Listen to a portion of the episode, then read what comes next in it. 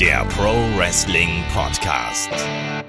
Ja, hallo und herzlich willkommen zu Headlock, dem Pro Wrestling Podcast, Ausgabe 435. Heute sprechen wir über das Damen-Wrestling bei AEW und stellen die Frage, ist die Women's Revolution bereits gescheitert? Mein Name ist Olaf Bleich, ich bin euer Host. Bei mir ist David Kloß vom Mann TV. Wunderschönen guten Tag, David. Du bist aber richtig unhöflich gerade. Also ein Gentleman macht das genau umgekehrt. Ich meine, ich freue mich, ich sag mal Hallo, aber es ist schon ein bisschen assi. Nee, save the best for last. Das ist das Ding hier.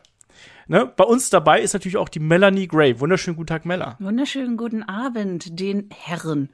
Und genau. Bei, beim Wrestling kommen ja die Champions auch zuletzt rein, David. Das ist richtig, aber mach das mal so irgendwie beim, beim Treffen von Leuten einfach erstmal den Kerlen Hallo sagen, kommt immer gut. ja, ich habe mich schon dran gewöhnt, dass ich jetzt nur noch Freundin von bin. Also von daher. Also, ist okay. Jetzt bin ich ja, auch willkommen noch. in der Revolution. ja, wie passend.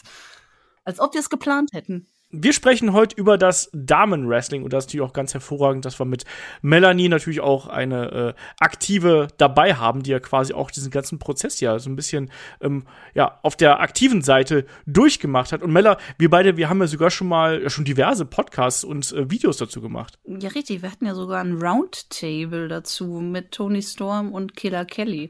Also wir haben, wir haben uns da schon öfter drüber unterhalten. Ich weiß nicht, ob wir zu einem ausschlagkräftigen Punkt gekommen sind. Vielleicht Vielleicht kommen wir heute dazu. Wer weiß. Mal gucken. Heute natürlich der Fokus auf WWE und AEW. Wie hat sich das Damenwrestling da entwickelt?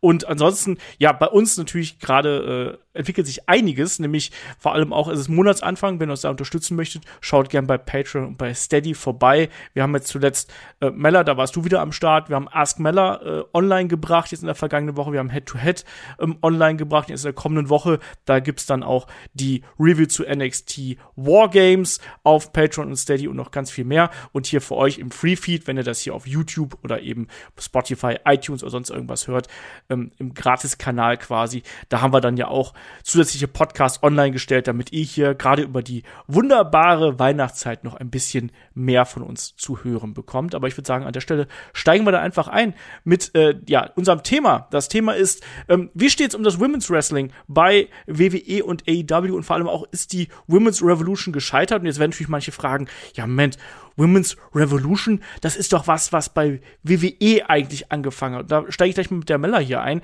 Mella, aber ich glaube, dieser Begriff Women's Revolution, den kann man nicht nur auf WWE beziehen, sondern das war quasi eine Entwicklung, die auch bei WWE losgetreten worden ist und dann auch dafür gesorgt hat, dass Damenwrestling allgemein mehr in den Fokus gerückt ist, oder? Ja, richtig. Also klar, WWE hat den Begriff dieser Revolution geprägt, weil sie es auch ja äh, gefühlt jeden Tag zu dem Zeitpunkt erwähnt haben und das so ein bisschen wie fast schon wie so ein Stempel war, den man überall aufgedrückt bekommen hat. Aber dadurch, dass äh, WWE diesen Schritt gegangen ist, wirklich die Damen in den Vordergrund zu rücken, war fast schon der Zwang da, für alle anderen Promotions da mitzuziehen, weil wenn es das große W macht, äh, ja, who, who, who, I'm, uh, who are we?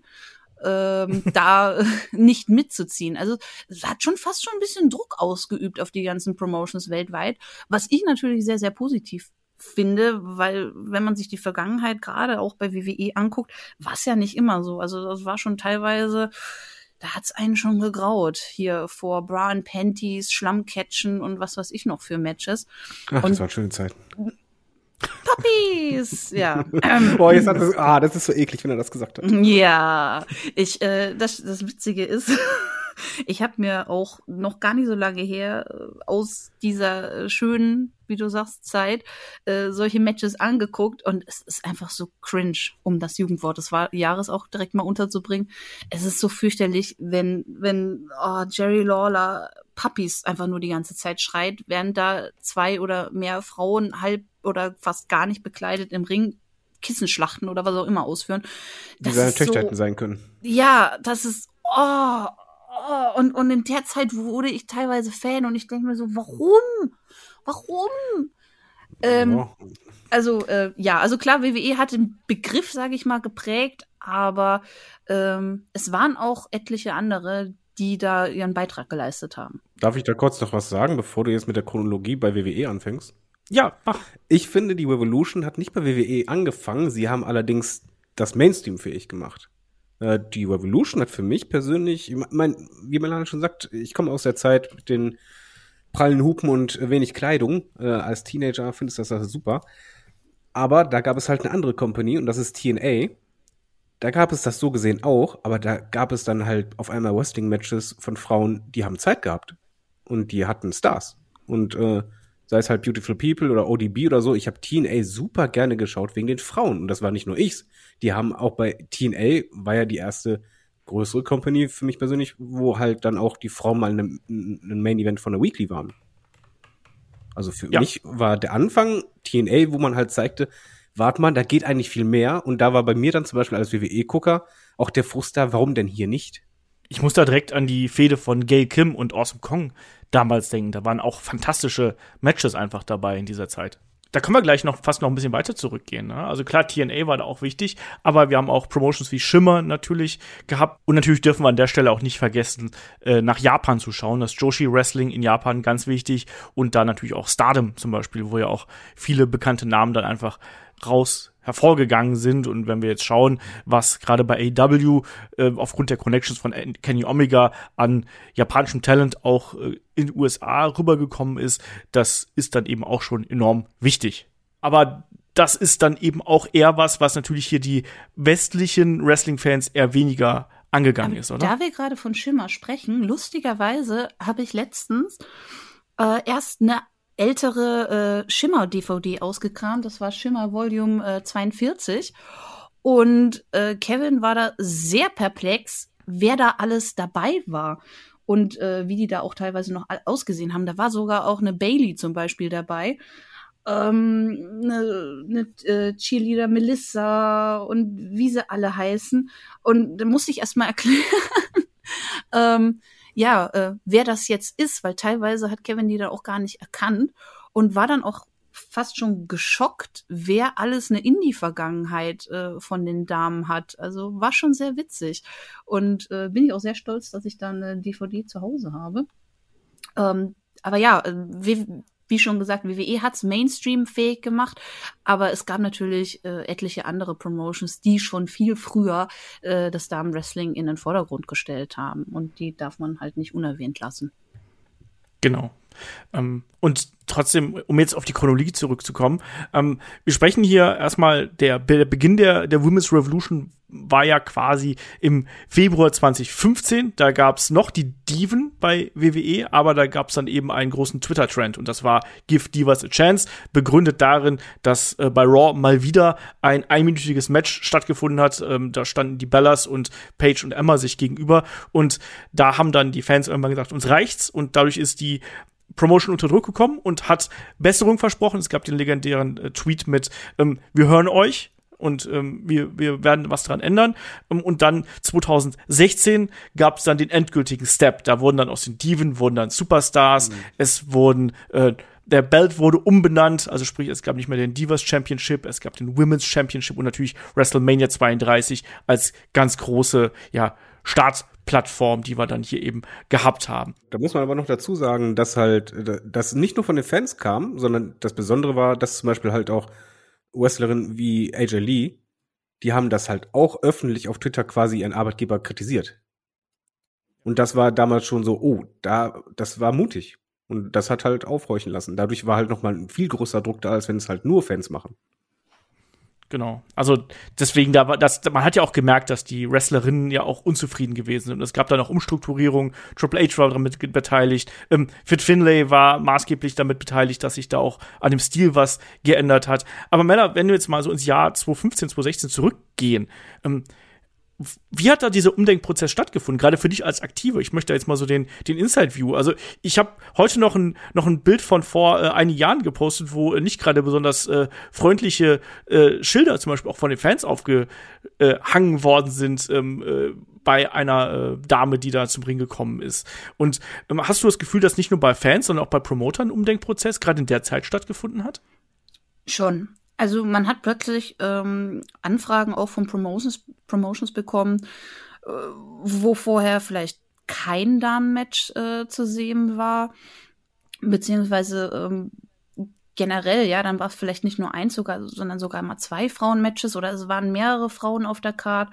Und also man hat schon gemerkt, da geht so ein kleiner Ruck durch äh, das ganze Wrestling-Business. Und es war schon cool, das äh, wahrzunehmen. Und es war natürlich auch cool, äh, das zu sehen, dass man jetzt plötzlich das Gefühl hatte, man wird doch ernster genommen, weil wie gesagt vorher, also ich frage mich immer noch, wie ich zu einer Zeit von eben Puppies, wie ich da äh, auf die Idee kommen konnte, okay, ich werde jetzt Wrestlerin, ist geil.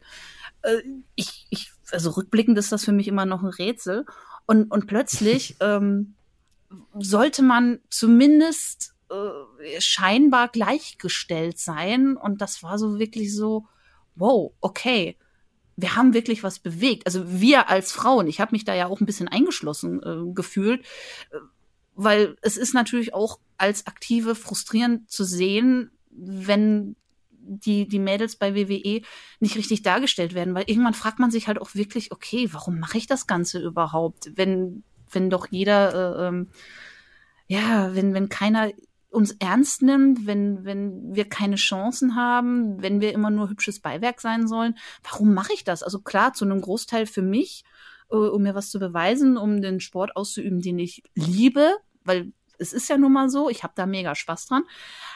Aber irgendwo hinterfragt man das Ganze dann doch und plötzlich war da diese Chance.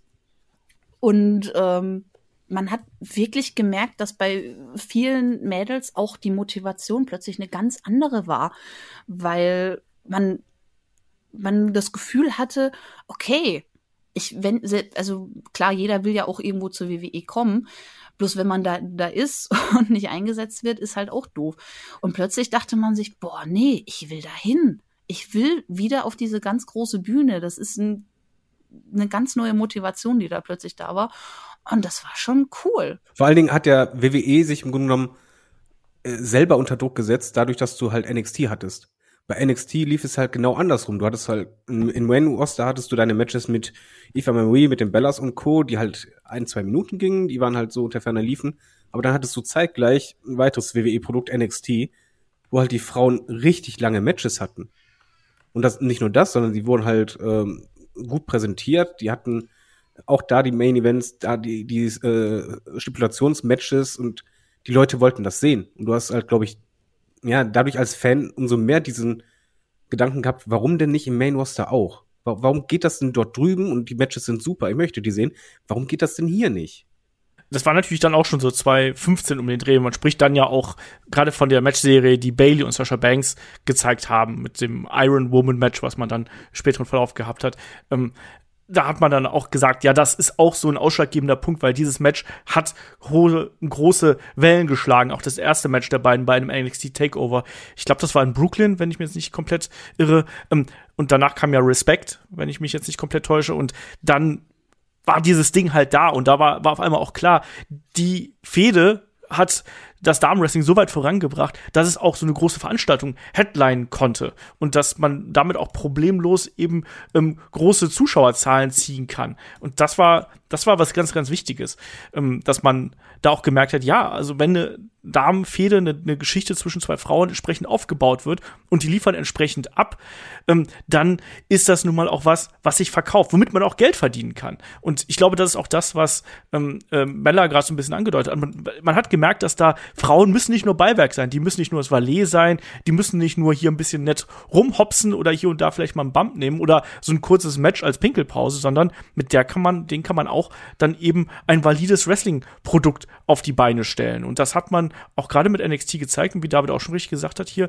da sind natürlich dann auch so die Ansprüche aufeinander getroffen und deswegen musste man da diesen Weg gehen und man hat ja dann auch sehr schnell diese Damen entsprechend hochbefördert. Also wir sprechen ja immer wieder von den Four Horsewomen, die wir hier haben mit ähm, Sasha Banks, Charlotte, Bailey und Becky Lynch, dass das ein Problem wird und geworden ist, da werden wir gleich noch äh, drüber sprechen. Ähm, ich möchte nur noch mal ganz kurz betonen, dass dieser Begriff Women's Revolution, der ist was, was natürlich von WWE ausgegangen ist und was man sich sozusagen als Stempel, hat Meller gerade äh, ausgedrückt, auf die Fahne geschrieben hat. Aber es ist eben auch was, was die gesamte Wrestling-Welt, glaube ich, bezogen hat. Damals Meller, als äh, wir beide hier mit der mit Tony und ähm, Killer Kelly den äh, Video Podcast quasi zusammen aufgenommen haben. Da hat Tony übrigens noch gesagt, das ist ein Marketing-Slogan. Weißt du das noch? Ja, das weiß ich noch sehr, sehr gut. Und ich weiß auch noch, dass ich es äh, bewusst als Stempel und fast schon als Stigma bezeichnet habe. Also ich habe wirklich noch relativ gute Erinnerungen daran, obwohl es jetzt auch schon eine ganze Weile her ist. Und klar, am Anfang ähm, war das alles so, so hilfreich, ne? Wir haben einen Begriff dafür und alles ist gut. Aber irgendwann wurde es auch fast ein bisschen zu viel. Also, wenn man dann zum zehnten Mal den Begriff Women's Revolution gehört hat, dann hat sich's auch wirklich so ein bisschen angefühlt wie so ein Werbeslogan. So, hier, hier kriegt ihr die richtigen Frauen. Hier, bei uns ist Revolution. Bei uns ist das super tolle Neue.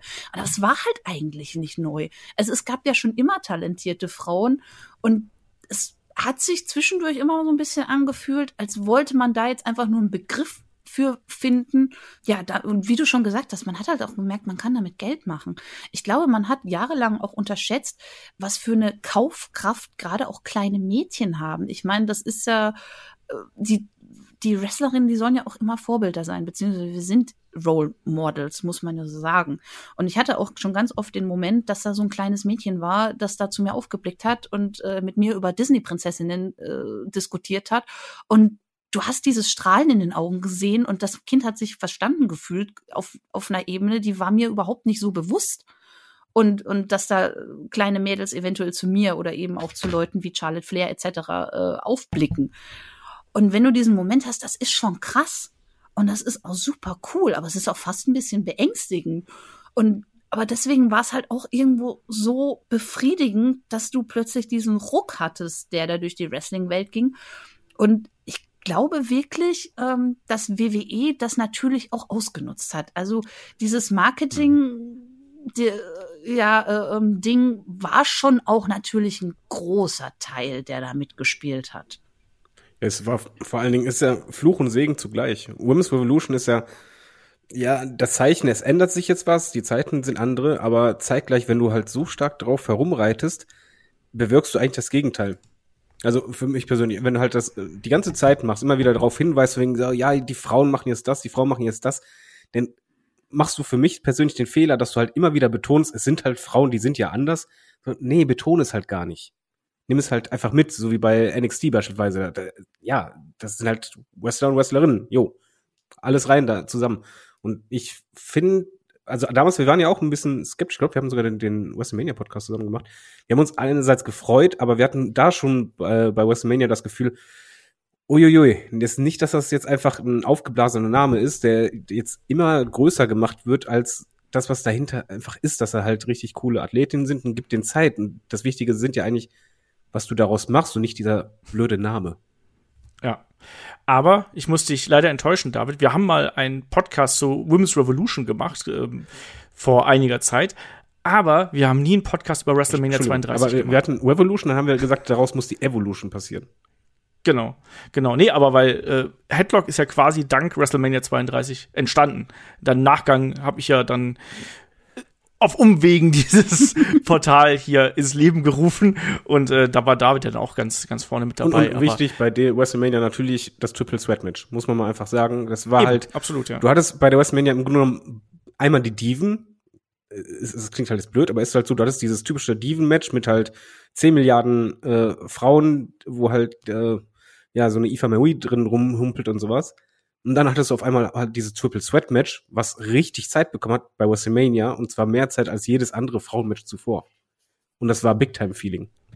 Und da hat glaube ich jeder Du meinst das Entschuldige, du meinst in der Kickoff-Show gab's das genau. äh, Ten-Man, äh, Ten-Women-Tag zwischen ähm, Alicia Fox, ähm, Brie Bella, Eva Marie, Natalia Page, äh, Emma, Lana, Naomi, Summer Rae und Tamina. Genau, also, im Grunde genommen gefühlt die, die Diva-Fraktion oder die, die ah, Moment, da, da, sind, da ist eine Page dabei, ja, Moment, da ist Natalia dabei. Das waren immer noch die, die Wrestlerinnen, die zu Diva-Zeit da waren. Eine Page kam ja auch mit die Diven-Gürtel hin.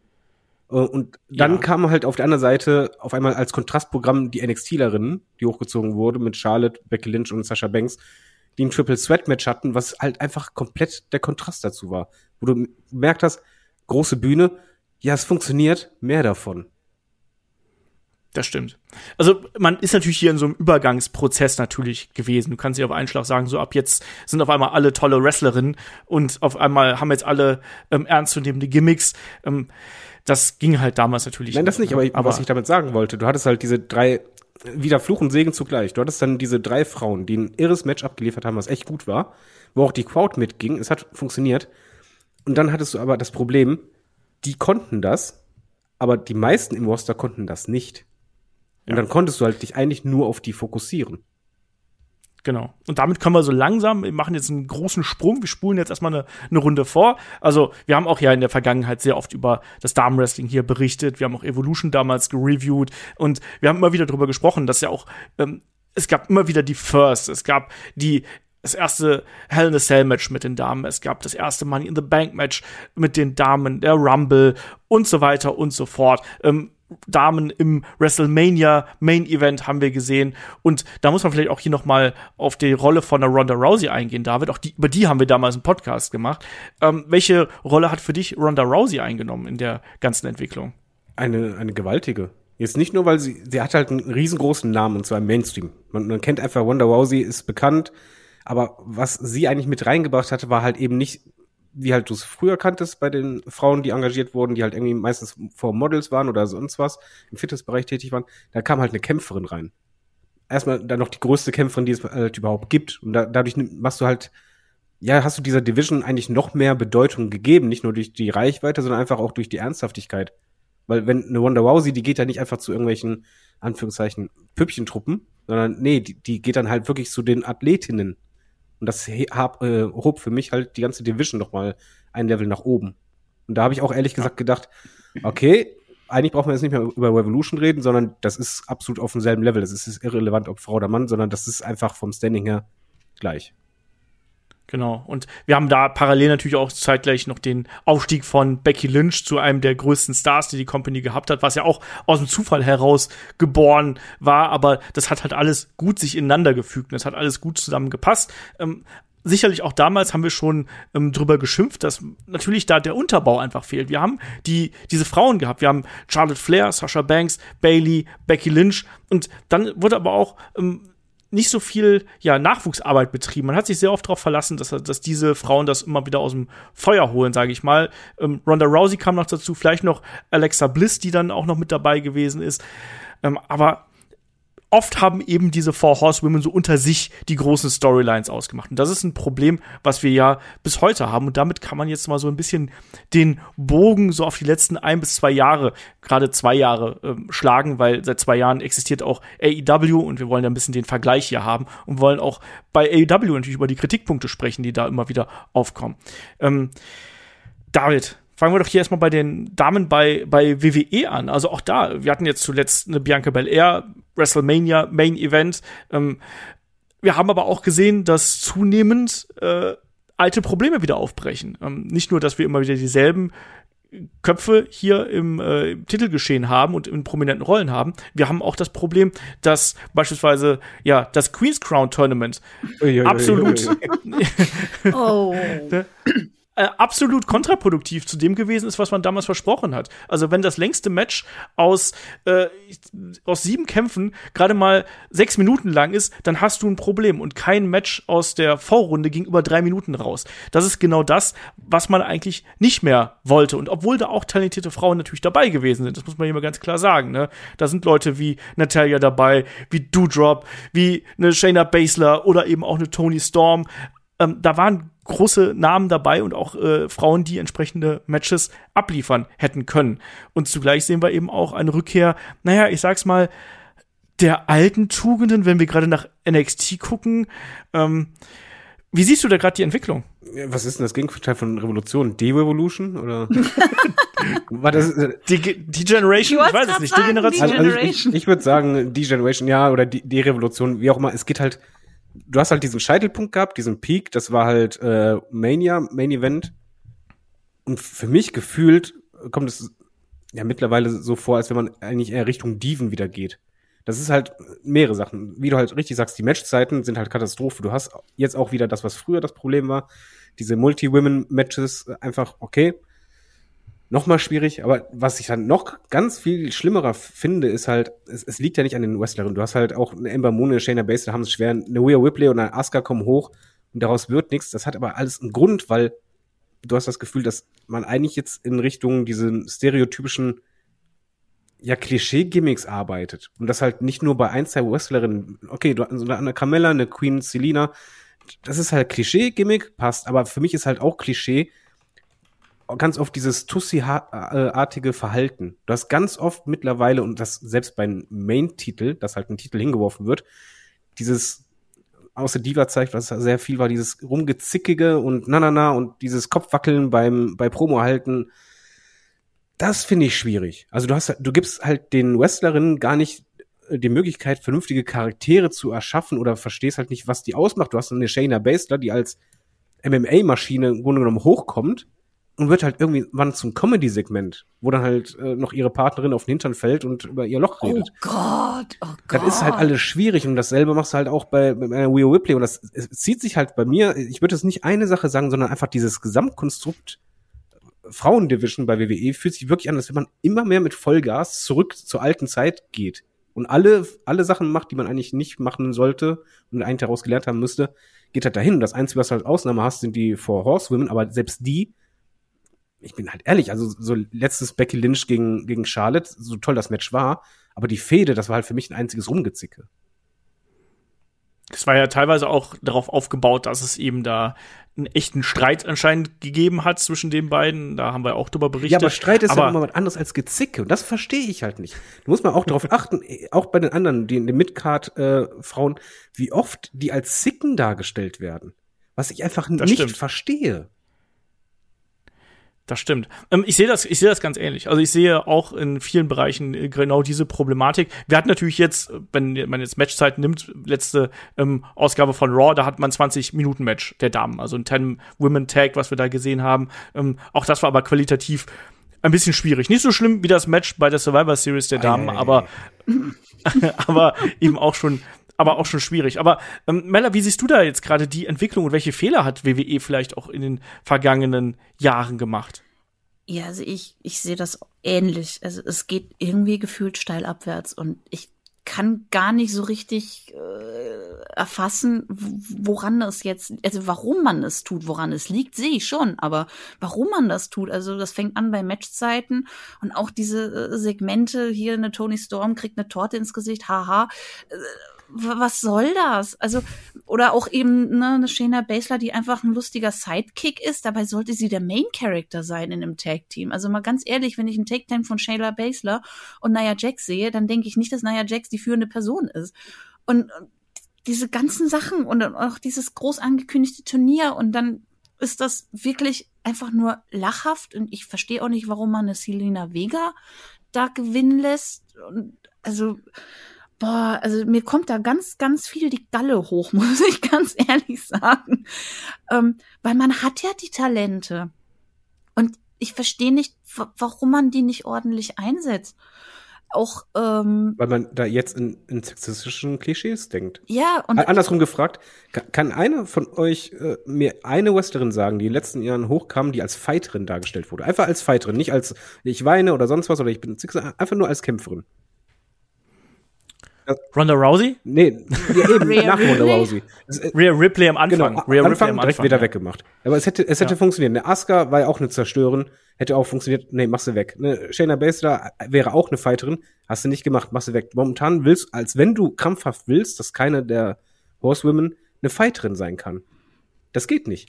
Wobei es gibt da schon noch ein, zwei mehr, aber ja, grundsätzlich ist das natürlich ein Problem. Wir hatten beispielsweise jetzt aktuell eine Sonja Deville, die hat ja immer dieses Fighter-Gimmick gehabt. Jetzt aktuell ist sie ja in der Storyline, wo es dann eher um Machtverhältnisse geht und äh, da auch zum Heel geturnt ist. Wir haben auch beispielsweise eine Xia Lee. Da ist es ein bisschen mehr cartoony, sagen wir es einfach mal so. Aber ja, grundsätzlich stimme ich dir da schon zu, David. Ich weiß halt irgendwie nicht, ob da äh, in Corona so ein, so ein äh, Zusammenbruch also bei den Leuten kam, weil gefühlt haben ja ähm, Bailey und Banks die Frauen durch Corona getragen, kann man grob sagen. Also zumindest kam es mir so vor, die waren ja überall. Und seitdem ist irgendwie, also der Weg nach unten, es hört einfach nicht mehr auf. Es wird immer schlimmer gefühlt. Und ich verstehe wirklich nicht eben warum, weil man hat die Leute. Und ich, ich weiß nicht, ob man sich denkt, na ja, ähm, wir brauchen jetzt niemanden neu aufzubauen, weil die nächste Entlassungswelle kommt ja eh und mal gucken, wen es diesmal trifft. Ich, ich weiß nicht, was da gerade in den Köpfen vorgeht. Und es macht mich auch ein bisschen wütend und traurig. Also man probiert ja zumindest mit äh, Bianca Belair und jetzt zuletzt auch mit Liv Morgan zwei neue Gesichter entsprechend zu etablieren. Ich würde mal so weit gehen, dass eine Bianca Belair die ist auf dem Weg nach ganz, ganz oben. Die bringt natürlich auch viele Voraussetzungen mit, wenn man sich das, das Charisma von ihr anschaut, die, dieses Selbstbewusstsein, was was sie mitbringt und natürlich auch diese Athletik. Also, die sticht ja schon extrem hervor. Ähm, genauso Liv Morgan war ja immer eine, da haben sich ja viele Hoffnungen gemacht, weil die ja auch irgendwie einen bestimmten Look mitbringt. Ich finde, die ist jetzt im Ring eher mittelmäßig, ähm, aber ähm, die hat irgendwie eine bestimmte Ausstrahlung, die bei sehr vielen ähm, Menschen dort draußen gut ankommt. Ähm, und da versucht man jetzt ja offensichtlich auch, aber zugleich, wie ihr schon richtig gesagt habt, gibt es dann eben auch viele Namen, die dann da hinten überfallen. Also klar, eine Nikki Cross beispielsweise, die fühlt sich, glaube ich, jetzt derzeit in dem Gimmick, was er hat, wohler als in dem, was er vorher gehabt hat. Immerhin wird sie präsentiert.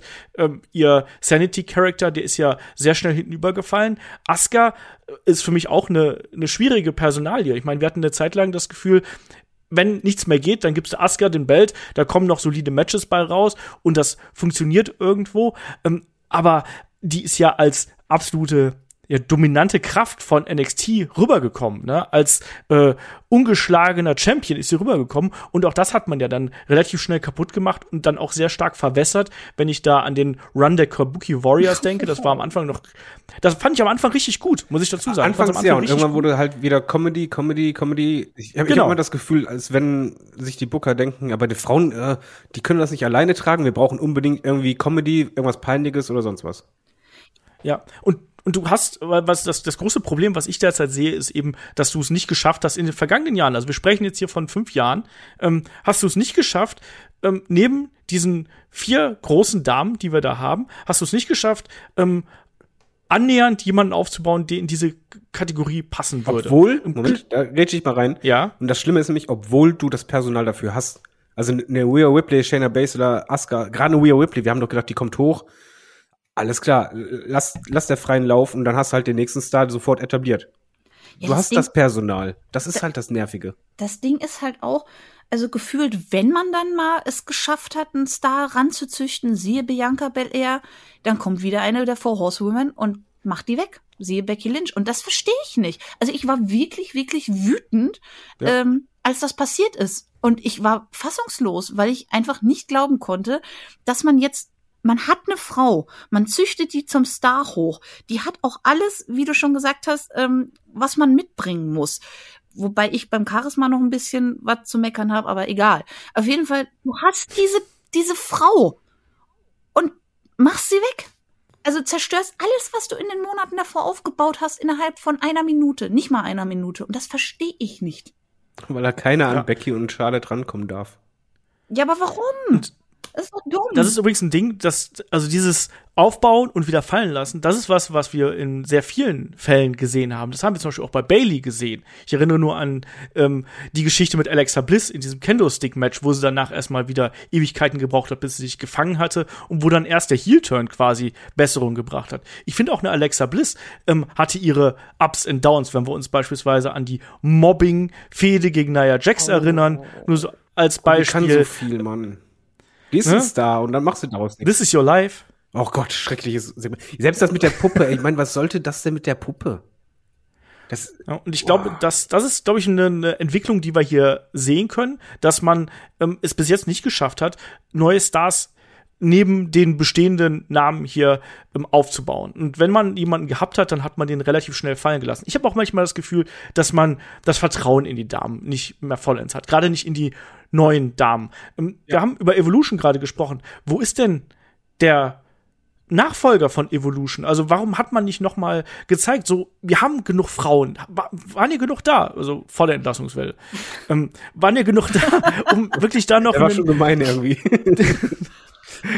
Äh, aber, aber es sind ja genug, genug gute Wrestlerinnen da. Es sind auch jetzt noch genug Wrestlerinnen da. ja, aber alle nicht aufgebaut. Man NXT was willst du jetzt in Pay ja. Also Evolution damals hatte ja schon nicht die Dolls Byword, weil es halt auch daran lag, dass es super blöde platziert war, terminlich.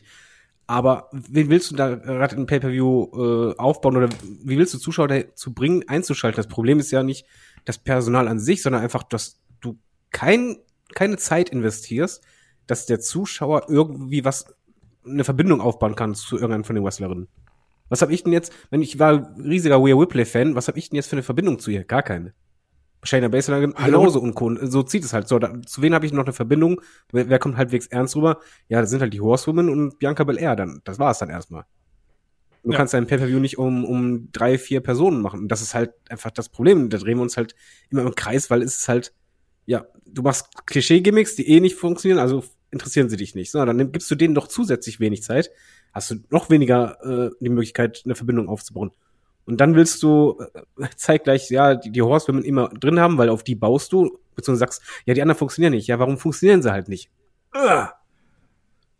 Das ist halt, es ist so, so blöd und frustrierend für mich, weil einfach wirklich dieses Personal, wenn du dir das Roster anschaust, wir, wir kommen ja gleich zu AW, was hätten wir denn damals gegeben, als AW gegründet wurde, wenn die so ein Roster gehabt hätten? Wir wären doch niedergekniet und gesagt, oh ja, bitte, ihr braucht die Leute. Bei denen ist es ja genau umgekehrt. Und WWE hat halt echt so tolle Wrestlerinnen und die kriegen einfach keine Zeit und vor allen Dingen keine Bedeutung. Und ich habe keinen Bock, mhm. das 48. Mal Charlotte gegen Becky zu sehen, gebe ich halt ehrlich zu. Äh, die Matches sind halt immer gut. Also das, das muss man, ja, muss man denen ja durchaus lassen. Ähm, die Matches sind gut und auch wenn die entsprechenden Fäden aufgebaut sind, dann sind die Matches bei WWE, und da lehne ich mir jetzt mal aus dem Fenster, sind qualitativ hochwertiger als die Matches bei AEW, um mal diesen Vergleich heranzuziehen.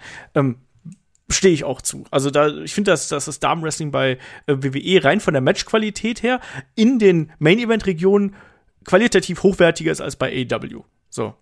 Ähm, könnt ihr gerne auf äh, YouTube oder schreibt uns gerne Mail, kommt auf den Discord. Ich freue mich auf Diskussionen. Ähm, was mich aber jetzt inzwischen auch stört, ist, dass diese Entwicklung von NXT 2.0 auch noch damit reingeht. Wenn wir da, äh, David hat gerade die Klischee-Charakter angesprochen. Wir haben ähm, einen Character-Stable wie Toxic Attraction mit Gigi Dolan, äh, JC Jane und Mandy Rose soll die neue junge Zielgruppe anziehen. Klappt eher so mittel. Und dann präsentierst du auch noch, was ich viel, viel schlimmer fand, wo ich mich wirklich darüber aufgeregt habe, mit Tiffany Stratton, ein Daddy's Girl Character, wo ich mir gedacht habe, das steht doch, das, war, das lag doch irgendwo bei Vince McMahon irgendwo im Nachttisch. Jerry Lawler freut sich darüber. Ja, hat's schon geliked.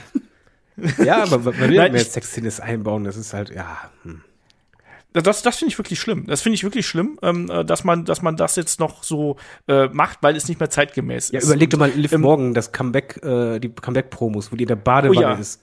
Wo du einfach weißt, wegen, ey, mal, ihr macht jetzt genau den Scheiß, den ihr ja nicht mehr machen wolltet. Entschuldigung für die Ausdrucksweise, aber ist ja so. Ja. Plus, man hat natürlich auch viele Talents einfach entlassen oder fallen gelassen. Ähm, da sind ja einige Namen dabei, die jetzt in anderen Promotions äh, eine große Rolle spielen. Siehe Diona Perazzo, siehe Tay Conti. Ähm, Rhea, Rip, äh, Rhea Ripley, Ruby Riot natürlich. Ähm, Amber Moon wird sicherlich auch noch irgendwo ihren Platz bekommen, bin ich mir sehr, sehr sicher. Also da sind ja die, die finden ja überall ihren Platz und werden entsprechend eingesetzt. Und man, man hatte das Material, das ist ja das, das Problem. Und ich glaube, äh, Meller, um das hier auf den, auf den Abschluss zu bringen, ich glaube, das Problem ist nicht, das erneut das Problem bei der ähm, beim Fortschritt der Damen-Division äh, bei WWE ist nicht, sind nicht die Damen selber, weil da ist immer noch genug Talent da. Das Problem ist, wie man es einsetzt, oder? Ja, es ist sehr richtig. Es ist das Booking, es sind die Charaktere, den, die man den Leuten gibt, es ist äh, das Storytelling und es ist die Zeit, die man ihnen vor allen Dingen in dem Fall nicht gibt, äh, die halt dazu beitragen, dass ja, dass wir hier gerade so einen harten, harten Abwärtstrend haben. Das ist schon eine, eine klare Entwicklung. Auch da, ähm, weil ich gerade gesagt habe, man glaubt nicht so recht an ähm, die Damen. Schaut euch mal die Geschichte um das Tag, um das Tag Team Title Geschehen an. Ach, das, so das gibt's ja auch das noch. noch? ja, das gibt's noch. Tatsächlich. Also haben wir Selina und ähm, Carmella jetzt als Ach, Champion. Ja. Und ich habe das Gefühl, es hat, es hat niemanden interessiert. Nobody cares, weil du einen Titelwechsel in, ich glaube, waren es drei oder fünf Minuten. Ich weiß es nicht mehr. Aber in der guten alten Zeit würde, halt. Ja, es ist, es ist genau das, genau das. Nur, nur mit mehr, nur mit mehr Lametta. Letztes Jahr war mehr Lametta. Genau. Und das ist, glaube ich, derzeit das ganz, ganz große Problem von WWE, dass man es nicht schafft, äh, da eine Ernsthaftigkeit in die gesamte Division reinzubringen und nicht zu präsentieren, was man hier eigentlich mit der Women's Revolution sich selbst auf die Fahne geschrieben hat. So, Punkt um. Und jetzt können wir rüber zur AW. Ähm, David, ha. wir haben damals den, den, ja, da muss ich dich fragen, weil wir haben natürlich damals auch die, die anfängliche äh, Berichterstattung natürlich gemacht. Wir haben über das Roster gesprochen und da haben wir damals auch gesagt, Mensch, puh, die Damendivision, die ist schon ein bisschen dünn besetzt. Ja, ne? zu Recht. Man hat ja sehr viele japanische äh, Talente, auch weil man eben kaum Leute hatte. Da war es halt schwierig, auch ähm, ja Characters zu formen. Das war das größte Defizit schlechthin bei AW, muss man einfach sagen. Das, egal welchen Pepper wir, äh, wir hatten oder auch welchen Podcast wir hatten, das war halt immer der Makel. Da, da fehlt es einfach an so viel. Und hier, ich nehme es schon mal vorweg, passiert genau die gegenteilige Entwicklung. Ähm, man hat erstmal das Roster immer mehr aufgefüllt, nach und nach. Äh, nicht auf einen Schlag, sondern wirklich nach und nach. Allerdings, was man jetzt gerade macht, finde ich super. Also ich, ich bin wirklich äh, dankbar dafür und ich freue mich sehr, war dieses Turnier um den, um den zweiten Titel.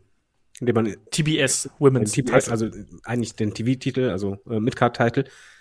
Wie man das umgesetzt hat. Ich war echt skeptisch anfangs, braucht man den Titel? Ja, nein aber man, man hat halt realisiert, das Problem war, okay, jetzt haben wir genug Leute im Roster, aber halt noch gar nicht wirklich Charaktere, die sind noch nicht wirklich präsentiert, haben noch zu wenig Zeit. Was macht man? Man macht ein Turnier, wo die Matches echt lang gehen. Wo du dann auch mal Leute siehst, die du halt noch nicht vorher gesehen hast und du nutzt dann diese Matches, um unterschiedliche Charakteren, ähm, ja, nicht Charaktere, nein, unterschiedlichen Wrestlerinnen mehr Charakter zu geben. Und das finde ich super. Ich, ich bin total begeistert von diesem Turnier, einfach deshalb, weil man es geschafft hat, dass ich jetzt eine Verbindung aufgebaut habe, halt eben nicht nur Bud Baker, die halt über allem thront. Ähm, sie hat das im Grunde genommen angefangen, die auch richtig äh, von den Männern im Übrigen auch gerne, äh, Gruß den CM Punk, mal eingebaut werden muss, was ich auch für wichtig halte, weil es wird halt gleich auf gleiche Höhe gestellt oder gar über einen selber. Mit Ruby Soho, alles klar, Thunder Rosa hast du jemanden, aber nicht nur das, du baust halt Storylines rein wie äh, Hikaru Shida und Serena Deep, wo Hikaru eigentlich echt ein Problem mit Charakter hatte. Aber jetzt hast du direkt da noch zwei Wrestlerinnen, wo ich dann auch noch dabei bin. Und so gehst du halt weiter. Du gehst eigentlich das Roster da ähm, bei diesem Turnier, gehst du so durch, dass du verschiedene Charaktere ähm, einordnest, dass du halt weißt, okay, ey, hier sind die ähm, richtig großen Gefahren, das sind die Badasses, oh, das ist die Hinterhältige, das ist die Kämpferin dieses Turnier ist einzig und allein für mich da nicht den Titel zu geben, sondern Charakter zu, äh, äh, zu erschaffen, damit du als Zuschauer eine Verbindung aufbauen kannst. So, das ist schon mal vorweggenommen. Gut. Jetzt dürft ihr gerne. Ähm, Seht ihr das anders? Ich, ich frage jetzt erstmal Mella, also wie hast du hier die Entwicklung der Damendivision bei AEW so über die ähm, Monate mitgenommen? Du wirst ja wahrscheinlich auch mal geschaut haben, wer catcht denn jetzt da, wer ist da mit dabei? Wir sehen auch beispielsweise Layla Hirsch, das ist eine alte Bekannte aus dem WXW Locker Room und äh, einige andere Namen, die man auch hier in Europa ja kennt, Thunder Rosa ja genauso. Ähm, wie hast du das Gefühl gehabt, was sich da getan hat? Also ich muss sagen, ganz am Anfang, ich kannte wirklich wenige der Frauen, die AEW am Anfang eingestellt hatte. Also sei es eine Riho, sei es eine Nyla Rose. Und ich muss auch gestehen, ich konnte mit denen auch nicht so viel anfangen. Also, ja. es, ich weiß nicht hundertprozentig, woran es lag. Ich weiß nicht, ob es da auch wieder so ein bisschen das Klischeehafte war. Hier Nyla Rose, das Beast, Riho, die kleine Süße. Und, und so, ähm, und irgendwie hatte ich das Gefühl, da haben halt äh, ein paar Buddies eine Wrestling-Promotion gegründet mit einem fetten Geldgeber da hinten und die wussten schon ganz genau eigentlich, wie sie es machen, außer bei den Frauen. und das hat sich dann auch irgendwie durchgezogen. Also das war auch ein komplett wild zusammengewürfeltes Roster gefühlt. Und wie gesagt, ich, ich konnte ich, ich konnte da auch kein großes Interesse für aufbringen aus irgendeinem Grund. Die Matches waren ja auch nicht gut. Nee, waren ja. sie auch wirklich nicht. Also da dachte ich wirklich so, okay, da hatte ich mir mehr erwartet. Und dann jetzt gerade eben so in, in den letzten äh, Monaten oder letzten halben Jahr, gerade auch natürlich durch eine Britt Baker, die in ihr, die sowas von von ihrer Verletzung profitiert hat, was absurd ist. Aber die hat ja in dieser Zeit so viel an Charisma und Charakter dazu gewonnen, ähm, an der bist du einfach nicht vorbeigekommen. Und die ist ja jetzt zu Recht einfach auch Champion. Und ich glaube und hoffe auch, dass sie so schnell einfach niemand entthronen wird, weil ich es unfassbar unterhaltsam finde. Und ähm, du hast einfach auch so viel dazu gewonnen. Teilweise auch natürlich durch die Entlassungen vom WWE, klar. Ähm, du hast dankbar die Hand aufgehalten für eine Ruby Soho, Soho und äh, wie sie alle heißen. Klar, und hätte ich auch gemacht als Promotion. Aber wie auch David schon gesagt hat, es sind jetzt Charaktere da. Es sind Charaktere da, in die äh, bin ich invested, wie man so schön sagt. Ich interessiere mich dafür ich bin ja auch ein riesen Jamie Hater Fan. Also auch die ganze, wie gesagt, äh, Britt Baker äh, da finde ich unfassbar unterhaltsam. Eine Serena Deep sehe ich endlich mal, die bei WWE auch eigentlich weit, weit unter ihrem Wert eben verkauft wurde. Ich weiß gar nicht, hat die überhaupt groß gecatcht? Ich kann mich gar nicht mehr erinnern an der genau, Seite. Aber ich finde die super. Ich, ich, ich finde die auch mega. Auch gerade hier das, das eine Match gegen Hikaru Shida, was mir unfassbar in der Gedächtniserinnerung geblieben ist, weil die einfach so sich da reingelegt haben äh, äh, ähm, und, und hard hitting gegangen sind, das fand ich super.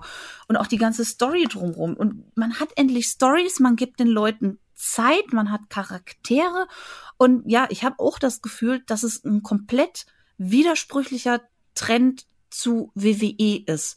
Gerade auch mit diesem Turnier, was wirklich auch ein Turnier ist. Und nicht nur einfach, jo, macht mal, ist uns eigentlich egal, ach, wer soll gewinnen, ja, mach mal Selina Vega, passt schon.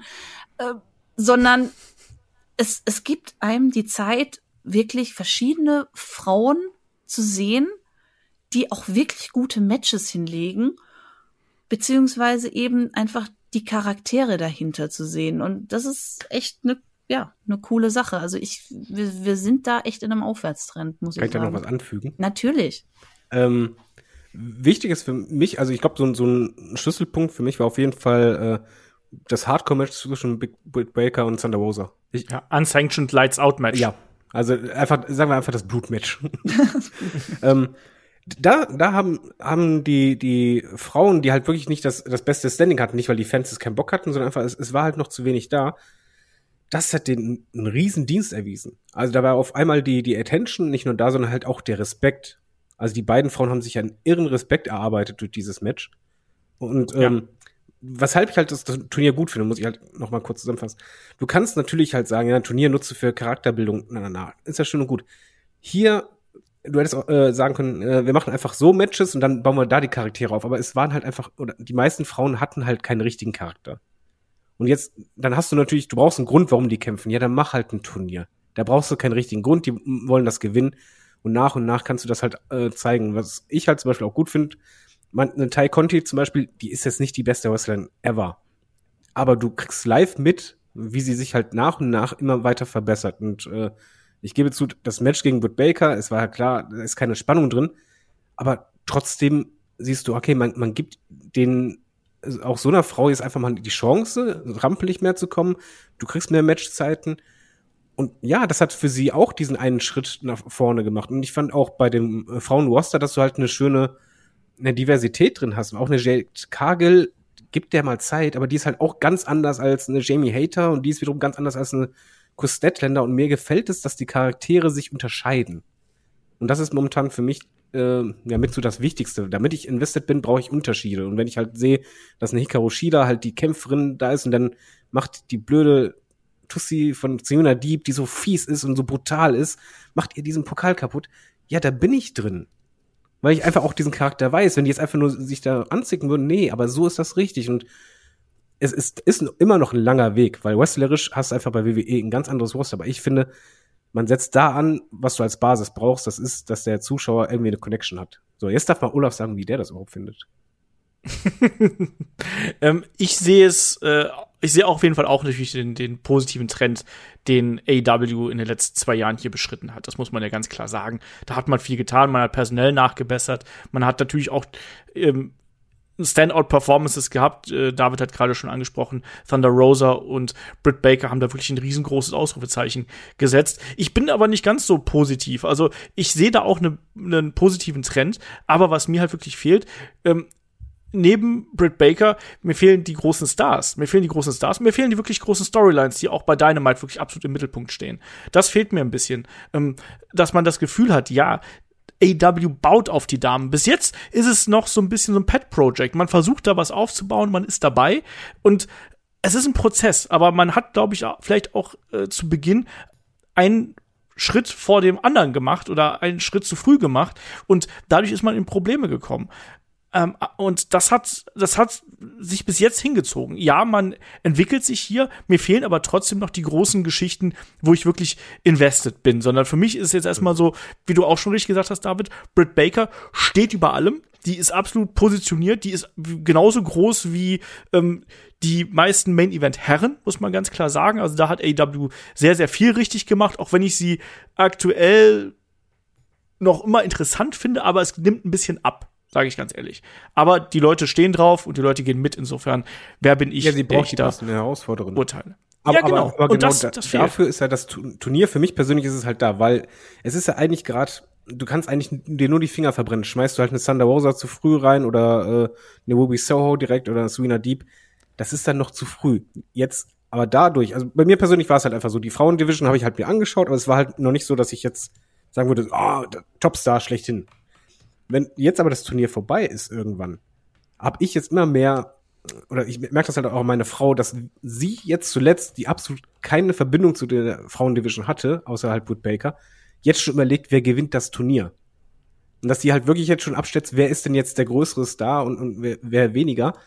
Und das ist eigentlich für mich wichtig, weil Wood Baker braucht halt die große Herausforderin, damit du halt eine große Story haben kannst. Aber damit du eine große Story haben kannst, brauchst du einen Charakter, den halt Korrekt. Aber da, da, da muss ich, ich habe, weil das haben viele auch geschrieben. Mein Problem ist aber damit, die Siegerin aus dem Turnier, die hat doch eh schon ein Belt und alle anderen sind Verlierer. Ja, aber das Turnier ist ja nicht, deswegen ja, ich finde, das Turnier ist so aufgebaut, dass es eigentlich gar nicht um den Belt hauptsächlich geht. Das wird halt so ein Peak für jemanden sein, aber es geht vor allen Dingen darum, dass gerade jetzt zum Halbfinale, du hast ja zeitgleich mit einem Schwung machst du halt vier Charaktere die du dann einsetzen kannst, wo die Leute auch ist, ist eine Verbindung haben, so, und wenn dann Wood Baker rauskommt und irgendwann eine Promo hält, bla bla bla, und plötzlich kommt die Musik von dieser einen Wrestlerin, die du aber schon ein Turnier hattest, die sich wirklich durchs, durchs Turnier geschlagen hat und halt dieses Standing bei dir entwickelt hat, kommt raus, dann hast du dieses, oh, okay. Da wollen wir mal gucken. Also das ist halt meine, Hoff mein, meine Hoffnung und das, was ich drin sehe. Kann passieren, absolut. Also ich sehe immer noch jemanden wie Thunder Rosa als ähm, absolut ähm, die Persönlichkeit, die eigentlich mit Britt Baker jetzt in die nächste große Fehde gehen musste, aber die steckt halt in diesem verdammten Turnier fest. Noch? Ähm, noch, ja. Ähm, zugleich, Ruby Soho hat ja ihr Titelmatch auch schon bekommen damals, also bei AW Grand Slam. Ähm, auch die muss erstmal wieder aufgebaut werden. Ähm, ich sehe es, ich sehe die Entwicklung natürlich und ich sehe aber auch, dass man hier noch mehr ähm, einen Unterbau schaffen muss für die Damendivision. Da können ruhig noch ein paar weitere Damen mit hinzukommen und ich habe auch den Eindruck, dass man ähm, aus bestimmten Möglichkeiten nicht genug gemacht hat.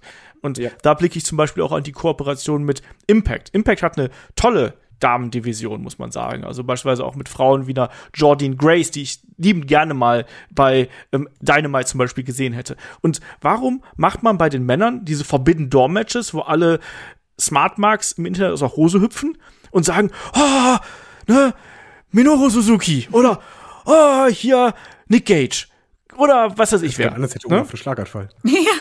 nee, aber du weißt, was ich meine. Warum versucht man denn nicht, mit den Möglichkeiten, die man hat, auch mal Damen rüber zu Darauf warte ich Warum? tatsächlich auch noch. Ne? Warum macht man das nicht?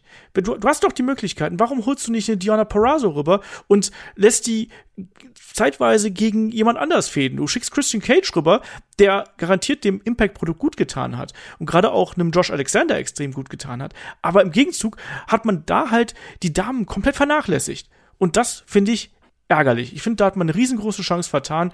Man hat es nur angedeutet mit der Koop mit NWA, wo man Camille mit reingeholt hat, dann gegen Leila Hirsch, aber nicht böse gemeint, das hat auch nicht so viele interessiert. Da wäre da wär viel mehr möglich gewesen. Ne? Und das hat man nicht gemacht. Und ich verstehe nicht genau, wieso und wieso man bei den Männern das so macht und bei den Frauen das so macht, weil auch da wäre Potenzial da gewesen. Ist das, ist das denn noch möglich oder ist das schon vorbei, die Koop, richtig? Ähm, Tony Khan hat zuletzt gesagt, aktuell plant man keine weitere Zusammenarbeit in diesem Stile. Nee. Ähm, so, sondern, also die Tür ist nicht zu, aber die ist erstmal angelehnt. oder, irgendwie sowas.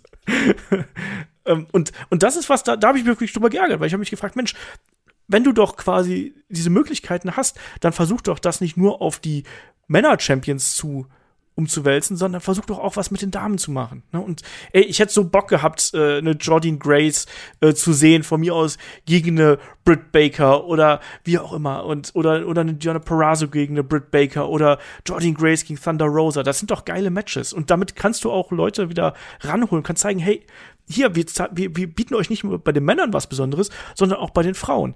Und das hat mir ein bisschen gefehlt. Aber ich bin da eben auch ein bisschen äh, kritischer und ich finde, dass man hier kleine, kleine Schritte macht in die richtige Richtung, aber man ist natürlich noch lange nicht da, wo man sein möchte. Ich glaube, das, das weiß man auch bei AW selbst. Ja, ist ein langer Weg. Man, man muss ja auch realistisch sein, selbst eine, eine Charlotte und so, die ist ja nicht innerhalb von einem Tag bei NXT da der Topstar gewesen. Also, ich wollte es gerade sagen. äh, Entschuldigung, also dass, dass die ein Standing hat für, für ein ähm, Main Event, genau ein Sascha Banks oder ein Bailey oder selbst ein Becky Lynch, die anfangs als ihren rauskam. Oh Gott, ja. Das, also gute Stars zu kreieren, das dauert einfach ein bisschen. Manchmal hast du halt Glück, dass es von alleine passiert, aber ähm, eigentlich ist es ja immer eine Entwicklung, die man voraussetzt. Ja. Und wichtig ist vor allen Dingen, äh, ich, ich bin bei dir, man, man, es ist immer noch ein langer Weg. Also es ist immer noch weit weg, dass ich jetzt sage, ah, die Women's Division, die ist fantastisch, aber wichtig ist, dass man diesen Weg, den man jetzt einschlägt, ähm, weitergeht. Und da bin ich jetzt erstmal positiv gestimmt, weil ich habe zumindest nicht viele ähm, Fäden oder Situationen während des Turniers zum Beispiel gehabt, und das geht ja schon eine Weile und es wird ja noch eine Weile gehen, ähm, die mich angenervt haben. Das hatte ich halt eben nicht. Und das ist erstmal für das mich stimmt. halt was, was sehr Wichtiges, weil die äh, Wrestlerinnen wurden für mich als Kontrahenten, als Athletinnen dargestellt. So, so sehr halt welche ähm, überzeichnet sind. Bunny ist ja mega überzeichnet, aber das, das ist trotzdem noch ein Charakter. Aber es ist halt wirklich so, dass ich das Gefühl habe im, im Laufe des, des Turniers, dass da halt wirklich, ja, Fighterinnen mir gezeigt werden. Und ich die halt auch als solche sehe und das ist mir immer sehr wichtig. Ja, wobei das Bunny jetzt auch vielleicht nicht gerade das beste Beispiel für die Women's Revolution ist. Nee, das nicht. Aber sie, sie hat halt ihre, ihre Rolle gefunden, aber selbst sie ist ja nicht so, dass ich jetzt sage, von wegen, ja, die ist super im Ring. Nein, auf keinen Fall, aber sie ist halt ein Charakter. Ja, ja. genauso wie Abaddon, ja. die haben wir heute übrigens noch gar nicht erwähnt, ähm, die auch wrestlerisch ich sag mal, solides Mittelmaß ist, aber natürlich durch den Charakter ähm, extrem hervorsticht. Die sollte man vielleicht auch noch hier der Vollständigkeit erwähnen. Und natürlich, äh, David hat gerade schon die, die Japanerin angesprochen, da sind ja auch einige dabei, ähm, die wir ähm, regelmäßig gesehen haben. Emi Sakura beispielsweise ist ja auch jemand, die wir jetzt offensichtlich häufiger wieder dabei haben werden. Zugleich ist ja Big Swole ähm, zurückgetreten, ähm, beziehungsweise hat den Vertrag außen laufen lassen. Mal gucken, wo da ihr Weg hingeht. Krankheit und so ist ja auch mit dabei. Jemand, den ich auch noch mal hier vorstellen möchte, ist NRJ, weil ich finde auch, dass die sich verbessert hat. Ähm, weil das ist auch genau das Spannende, was David auch schon gerade angesprochen hat. Man will diese Entwicklung sehen und das sieht man bei sehr vielen Frauen. Tay Conti und NRJ sind da für mich zwei der Namen, die da hervorstechen. Und was ich ganz interessant fand, ähm, Tony Khan hat im Rahmen des äh, Full Gear ähm, Media Panels, also bei Interviews, die wir darum stattgefunden haben, hat er so ein bisschen, ja, auf eine Frage, ähm, was das Damenwrestling angeht, so ein bisschen zickig reagiert, ähm, weil er sich offensichtlich nicht genug gewertschätzt gefühlt hat. Und ähm, da hat er dann aber auch ganz klar gesagt, dass er unter anderem auch ähm, in anderen Promotions Geld investiert, damit quasi dort ähm, All-Women-Shows und andere Veranstaltungen stattfinden können. Und da muss ich die Mella jetzt mal fragen. Mella, wie wichtig ist das auch, dass vielleicht nicht sofort bei AEW auf der ganz großen Bühne, was, was hier heranwächst, sondern vielleicht eher, dass der erstmal im Kleinen etwas vor sich hin gedeihen kann, ehe man es dann umtopft und dann wird daraus eine wunderbare Blume. Ja, also es ist natürlich wichtig, auf, auf kleiner Ebene äh, Sachen auszutesten. Einfach, weil halt dann die Gefahr nicht so groß ist, dass wenn es schief geht, dass es sofort die ganze Welt mitbekommt und dass es dann sofort wieder in die Tonne gekloppt werden muss. Also wenn ich jetzt eben ne, ein paar Mädels austesten möchte, dann mache ich das halt nicht vielleicht sogar äh, nicht sofort bei einem AEW Pay-per-View, sondern dann in Anführungszeichen leihe ich die dann doch vielleicht lieber an eine kleinere Promotion, wie zum Beispiel NWA, ähm, die ja mit dem Empower-Event auch ganz, ganz viele äh, Frauen eingesetzt haben, die der Mainstream-Zuschauer vielleicht nicht so kennen. Auch zum Beispiel eine Lady Frost, ähm, die ja wohl auch überzeugt hat und ich meine gehört zu haben, jetzt bei Impact gesigned ist oder gesigned werden ja. wird. Ähm, Ist, Ist gesigned. gesigned, okay. Ähm, ne, und hat man da halt auch getestet. Da hat's funktioniert, wunderbar, hier ist dein Vertrag. Und so kann's halt laufen. Und wenn was halt nicht so funktioniert, dann kann man vielleicht noch mal auch ähm, drüber gucken, okay, woran lag das jetzt? Äh, war es die falsche Gegnerin? War es der falsche Zeitpunkt? Ähm, war es das falsche Gimmick, was man da äh, versucht hat? Und ich finde es schon sehr, sehr wichtig, weil es nimmt auch den Druck von einem selbst als äh, Aktive. Weil wenn man da sofort auf die große Bühne geschmissen wird und das heißt Sink or Swim, ja, das ist ja dann äh, gar kein Druck und, und äh, eine ganz blöde Situation, auf gar keinen Fall. Und da habe ich halt auch so ein bisschen das Gefühl, dass das bei WWE auch oft passiert ist. Da wurden Frauen, die einfach noch nicht ready waren, in, in den Topf geschmissen und es wurde gesagt, so, jetzt werd mal, äh, um beim Vergleich mit dem Topf zu bleiben, ein leckeres Menü oder wir schütten dich weg. und da ist halt auch wieder äh, äh, das Stichwort Zeit ganz, ganz wichtig. Und ne, gerade wenn man es auf kleiner Bühne testet, da kann man sich halt auch die Zeit nehmen. Und dann, wenn es nicht funktioniert, dann probiert man es halt nochmal und verändert so Kleinigkeiten, bis man dann eben mal zufrieden ist und es auf der großen Bühne ähm, präsentieren kann.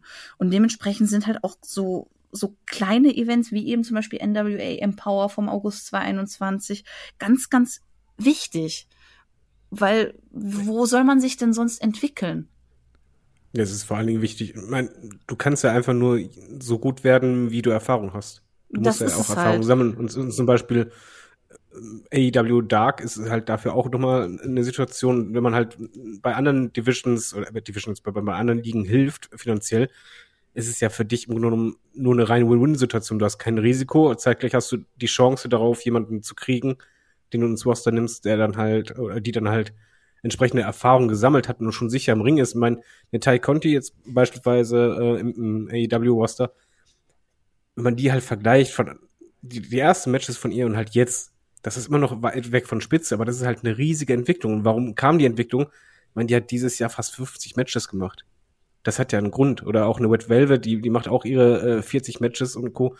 Du brauchst einfach Matches und auch Matches, die halt länger als ein, zwei Minuten gehen, damit du überhaupt ja auch die, diese Erfahrung hast, wie du ein, ein gutes Match erzählen kannst, wie du ähm, deinen Charakter fallen kannst, wie halt Mella richtig sagt. Dafür brauchst du einfach auch andere Ligen oder halt eigene Shows, die halt ähm, nicht so im Fokus aller stehen, wo halt auch schon mal was daneben gehen kann, ohne dass irgendjemand aufschreit. Mhm. Sehe ich auch so, sehe ich auch so. Ähm, also, hab eigentlich alles gesagt, ich muss jetzt nicht mal irgendwas wiederholen. Ich wollte Mella hier gerade mal fragen, weil äh, du natürlich auch hier so ein bisschen äh, in deutschen Gefilden äh, deinen dein, dein Überblick hast. Ähm, wie siehst du denn die Entwicklungsmöglichkeiten hier in Deutschland und Europa eigentlich für das Damen-Wrestling aktuell? Ähm, Gibt es da Namen, die dir einfallen? Gibt es da irgendwie äh, einen Trend? Hast du das Gefühl, dass ähm, da vielleicht auch das Interesse nachgelassen hat? Wie ist das? WXW hat Intergender Rules inzwischen. Äh, wir wissen, ähm, Stephanie Mays trifft ähm, bei der Anniversary Show im Dezember ähm, an der Seite von Festime Mudo auf die Earth of Hungary. Äh, Sprich, da geht's in eine ganz andere Richtung. Ähm, wie siehst du das? Ich habe das Gefühl, dass definitiv den Mädels mehr Chancen gegeben werden, ähm, dass die eben nicht sofort verurteilt werden ähm, und dass da auch eine Entwicklung stattgefunden hat. Also ich sehe da ganz viele Mädels, wo ich am Anfang wirklich noch fast die Hände über den Kopf zusammengeschlagen habe, wo ich aber wirklich eine Entwicklung sehe. Also sei es eine Cara, äh, sei es eine La Katrina, ähm, Tyra Gates, Nikki Foxley, es gibt so viele, eine Sarah Grace, ähm, die jetzt, ähm, denen eben diese Chance gegeben wurde, eben im kleinen Rahmen sich auszutesten und zu wachsen, also in Anführungszeichen kleineren Promotions, ähm, und die man jetzt eben auch zum Beispiel bei WXW eben sieht. Siehe eine Tyra Gates, siehe eine Nikki Foxley. Und das finde ich schon beeindruckend, weil, also, als ich da so meine ersten Schritte auch in der WXW gemacht habe, hatte ich das Gefühl, okay, wenn ich nicht sofort perfekt bin, werde ich verurteilt. Und das kam mir auch so ein bisschen entgegen. Also fast schon Hass möchte ich da ähm, sagen, wo ich mir dachte, okay, ich bin Anfängerin, ich bin Rookie, was erwartet ihr von mir? Und das Erwartungen von den, von den Offiziellen oder von den Beides. Fans? Also ähm, okay. ich hatte da wirklich das Gefühl, okay, von mir wird jetzt erwartet, ein Superstar zu sein, ähm, die ihre Matches rockt und die mit jeder da draußen ein gutes Match haben kann. Das war halt einfach nicht so. Ich war ein freaking Rookie. Äh, Rookie vor allen Dingen. Rookie. Ein, ein Rookie. Rookie. Rookie Zucki. ein Rookie. Und ähm, ja, das, das hat einen schon fertig gemacht auch. Und weil es, und da haben wir eben wieder das Problem. Es war halt auf einer relativ großen Bühne. Und auf einer relativ großen Bühne deine ersten Schritte zu gehen, ist verdammt hart, weil alle Augen sind auf dich gerichtet. Und es war halt auch so die Anfänge der, äh, des Frauenwrestling in der WXW. Und das war schon rough. Also, da mhm. sehe ich äh, äh, ähm, die momentane Entwicklung, dass es eben auch ein paar kleinere Promotions gibt, die eben Mädels die Chance geben, für, damit da eine Entwicklung stattfinden kann. Das ist schon deutlich besser geworden. Und wie gesagt, man sieht es ja auch. Es gibt mittlerweile äh, Mädels, die sind bei GWF unterwegs, sie sind bei WXW unterwegs, wo man, wo ich mir früher gedacht habe, das wird so nicht passieren. Mhm. Wie siehst du den, den, den Impact von NXT UK auf äh, die deutsche Szene? Schwierig. also gefühlt, sobald da ein Talent äh, bisschen was an, an Namen, Rang und Namen bekommen hat, war es gesigned. Ob das dann dauerhaft war, ist die zweite Sache, aber gefühlt momentan ist es auch immer noch so, eine Frau äh, ist auf dem aufsteigenden Ast und schwupps wird sie unter Vertrag genommen. Ob die dann eingesetzt wird, ist, steht auf einem völlig anderen Blatt. Aber Hauptsache ähm, NXT UK hat sie erstmal. Ich, ich weiß gar nicht, wie viele Frauen die mittlerweile unter Vertrag haben, ähm, die auch dann teilweise nicht für andere Promotions antreten dürfen, aber es ist wirklich anstrengend. Es ist einfach anstrengend. Wir haben es wir haben es ja bei Amal beispielsweise gesehen, wo sie einfach mal den äh, amtierenden Champion ja bei WXW weggesigned haben und dann. Ja, ja, auch Millie McKenzie. What happened to the. Bei Wrestling Cult. Aktiver ja, genau, Champion. Ja. Weg. Schön. Ja. Danke. Also ich, ich, ich mache den Mädels also, da keinen Vorwurf, oh mein Gott, ne? Also wenn sich mir die Chance anbieten würde, klar, würde ich auch machen. Aber äh, nicht so laut, wir brauchen nicht noch. Aber es ist halt, es ist wirklich bitter, also für die Promotions und auch ähm, für die Mädels, weil es wird immer unterschätzt, wie wichtig es ist, da draußen auch Frauen zu haben, die ein Match leiten können, also die erfahrener sind. Ähm, und wenn da die ganzen Erfahrenen wegbrechen nach und nach, ja, von wem sollen die dann, dann was lernen? Und das ist einfach, blöd gesagt, scheiße. Punkt. Wo siehst du eigentlich das Frauenwrestling, äh, sagen wir in Amerika in den nächsten zwei, drei Jahren? Du meinst, das kriegt nochmal so ein Standing, wie halt jetzt WrestleMania Main Event voll im Fokus oder meinst du, huh, schwieriger? Boah. Wie ist so dein Gefühl? Also gefühlt, nö. Aber ähm, ja, es ist halt auch schwierig zu sagen, wie weit AEW da jetzt halt wirklich äh, diese Kurve kriegt und, und sich weiterentwickelt noch. Weil, wie gesagt, der Trend ist ja positiv.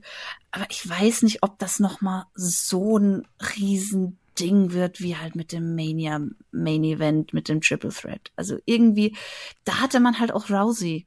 Und das war halt so diese, diese, die Kirsche auf dem Kuchen. Ich, na, ich hm. sehe es schwierig. Wir, wir hatten dieses Jahr auch eine Frauen-Main-Event, wollte ich, ich mal weiß, ganz kurz so erwähnen. Aber ne? das, deswegen habe ich noch hinzugefügt, das Triple Threat. Weil mir dann auch aufgefallen ist, ach Moment, da war ja was. Aber siehst du, so, so geht das unter.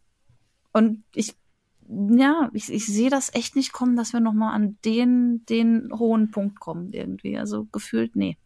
Also ich gehe davon aus, dass wir bei WWE es jetzt so haben werden, wie in diesem Jahr auch. Wir haben wieder zwei Tage, 2. 3. April 2022. Ein Tag gehört den Frauen im Main Event und ein Tag gehört den Männern im Main Event. Man macht damit ein bisschen in der Politik würde man sagen, Symbolpolitik.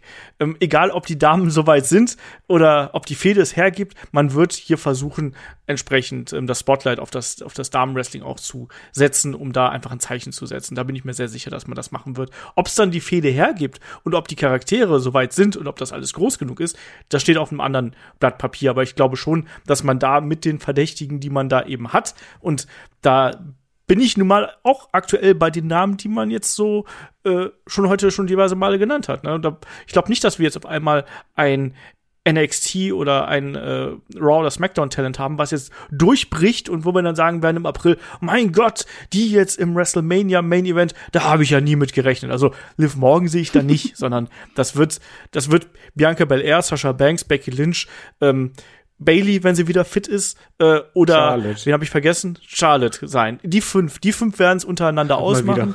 E eventuell, ganz, ganz eventuell noch Alexa Bliss oder du machst einfach äh, ganz salomonisch, du machst ein Triple Threat draus, machst ein Fatal Four Way draus und dann machst dann da eine entsprechende Fehde.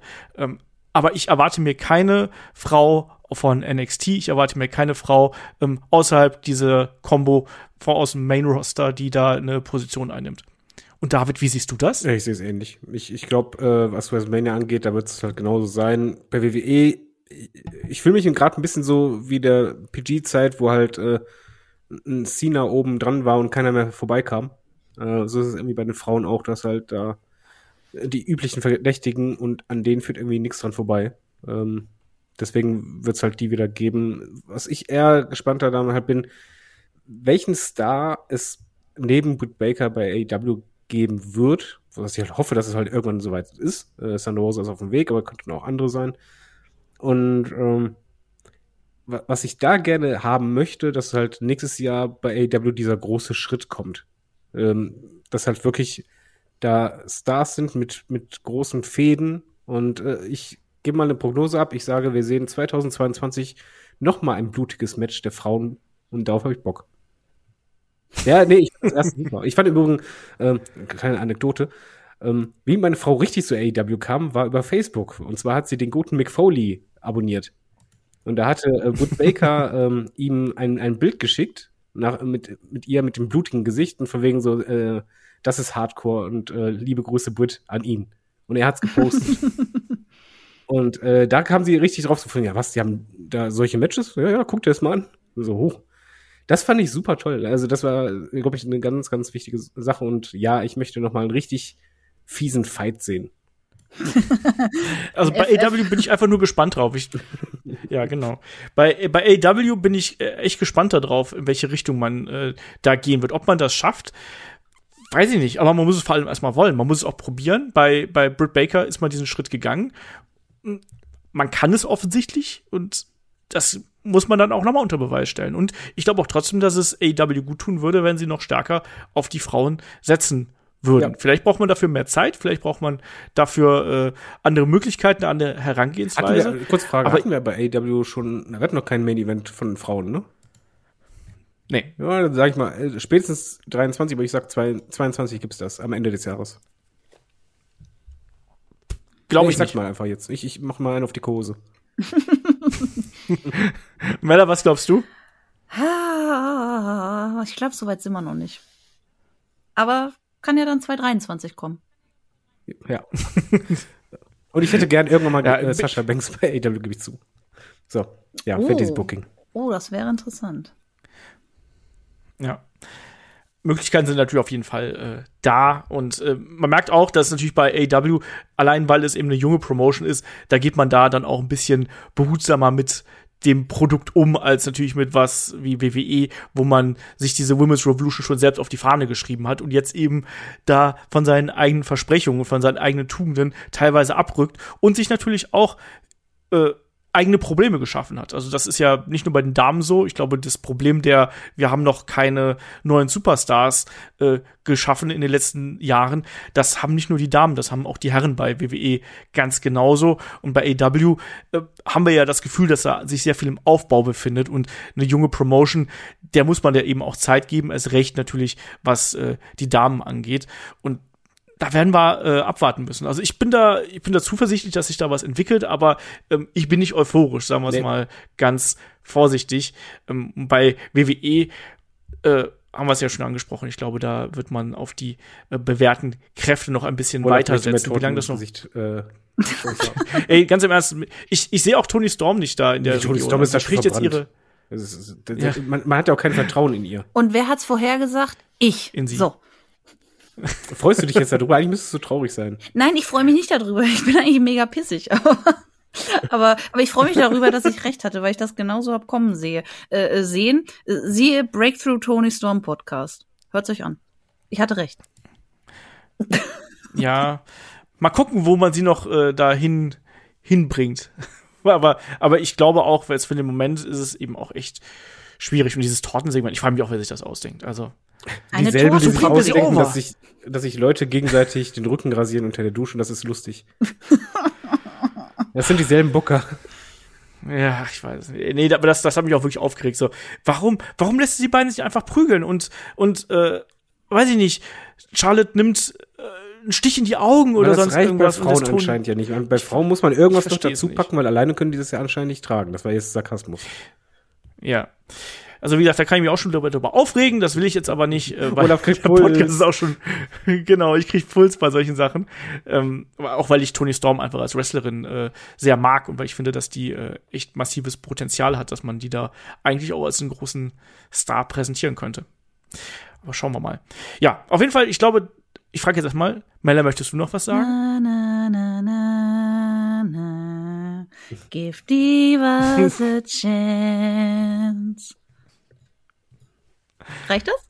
David wollte das gesungen. hätte, hätte Ja. ich Twitter hätte ich das jetzt gerade geteilt. Also ähm, ja, man muss einfach mal wieder weg vom Wort Revolution äh, und Hülsen einfach mal machen. einfach mal machen. Wunderbar. Äh, das ist auch das Motto bei Headlock natürlich. Wir machen jetzt den Deckel hier auf den Podcast. Ähm, wir hören uns auf jeden Fall nächste Woche zum Wochenend-Podcast wieder da, werfen David und ich eine, einen längeren Blick auf die Rivalität von ähm, Adam Page und Kenny Omega. Wir machen also den ersten Rivalitäten-Podcast über eine AEW-Fehde. Das war auch etwas, was gewünscht worden ist. Da werden wir dann nächste Woche drüber sprechen. Unter der Woche bekommt ihr dann noch als Bonus hier im Freefeed eine Episode von 2x5 mit Shaggy und Markus Holzer, damit ihr dann noch ein bisschen was zu hören habt. Und natürlich auf Patreon of Steady gibt's noch Bonusprogramm. Wir haben das Match of the Week, wir haben das Magazin und wir haben die Review zu NXT Wargames. Und ich glaube, in dem Sinne entlasse ich euch alle aus dem Podcast hier, inklusive meine beiden Mitpodcaster und sage Dankeschön fürs Zuhören, Dankeschön fürs dabei sein und bis zum nächsten Mal hier bei Headlock, dem Pro Wrestling Podcast. Macht's gut. Tschüss. Tschüss.